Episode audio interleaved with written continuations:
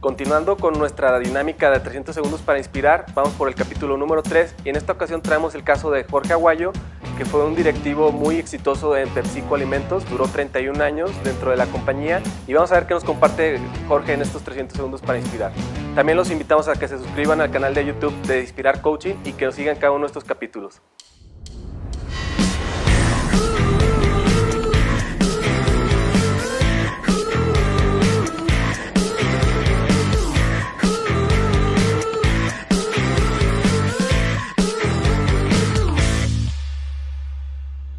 Ingresé a Sabritas a través de un anuncio de un periódico. Empresa líder en el ramo de botana solicita para su departamento de capacitación y fui. Pues me dijeron que si me quería levantar a las 6 de la mañana y que si podía trabajar este, mediodía, o sea, 12 horas diarias, que eso no ha cambiado. ¿Está dispuesto a cambiar su lugar de residencia? Sí. Entonces fui supervisor de ventas, fui instructor de ventas, fui administrador, cajero, almacenista, este, me tocó incluso barrer patios, este, lavar baños, estar dentro de todos los puestos que había dentro de un centro de distribución.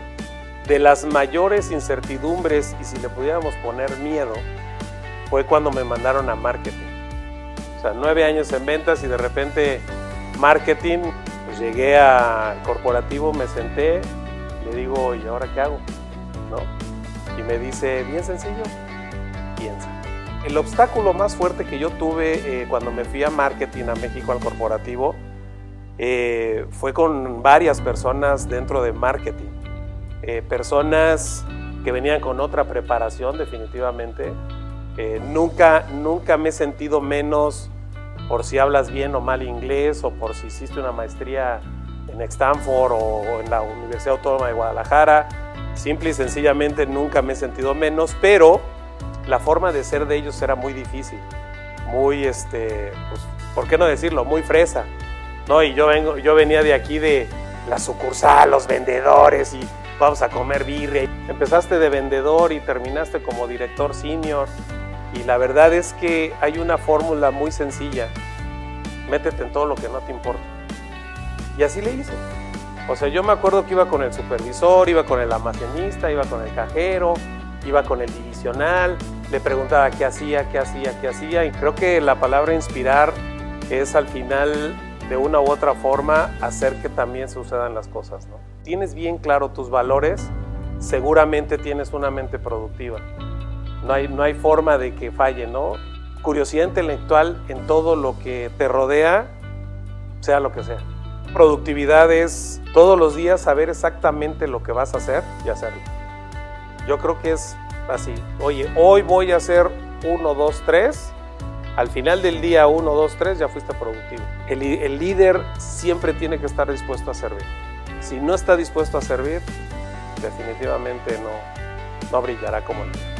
Desarrollé también a varios líderes que hoy están, reitero, en PepsiCo o están fuera de PepsiCo.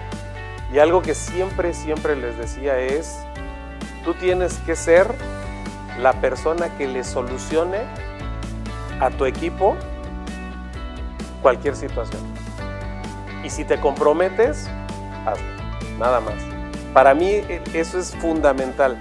Si vas por el camino prometiendo algo que no vas a cumplir, seguramente tu liderazgo no existe.